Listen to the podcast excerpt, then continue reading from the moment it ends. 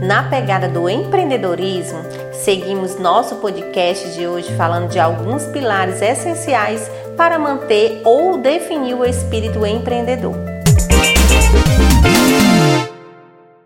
Primeiro pilar: o empreendedor precisa ser alguém de visão. Ele necessita enxergar mais longe e, por enxergar mais longe, normalmente é mal compreendido mas isso na verdade só mostra a maravilhosa capacidade de ver o que outros ainda não estão vendo. Apesar das pressões da sociedade para colocar a pessoa dentro do sistema de não questionamento e mediocridade, o empreendedor de visão se mantém inconformado com o estado atual e natural das coisas e busca de alguma forma executar o que está vendo. Segundo pilar, não basta ter visão. Ter visão é importante, pois ela determina onde se chegará. Mas se não houver coragem para encarar os riscos e desafios que aparecem ao longo do caminho, o empreendedor será mais um visionário louco que nunca realiza nada.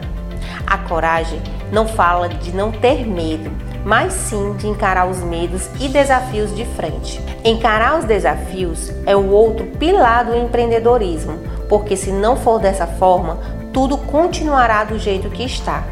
E por fim, o terceiro pilar do empreendedorismo é a competência. Ela tem a ver com realização, como fazer acontecer.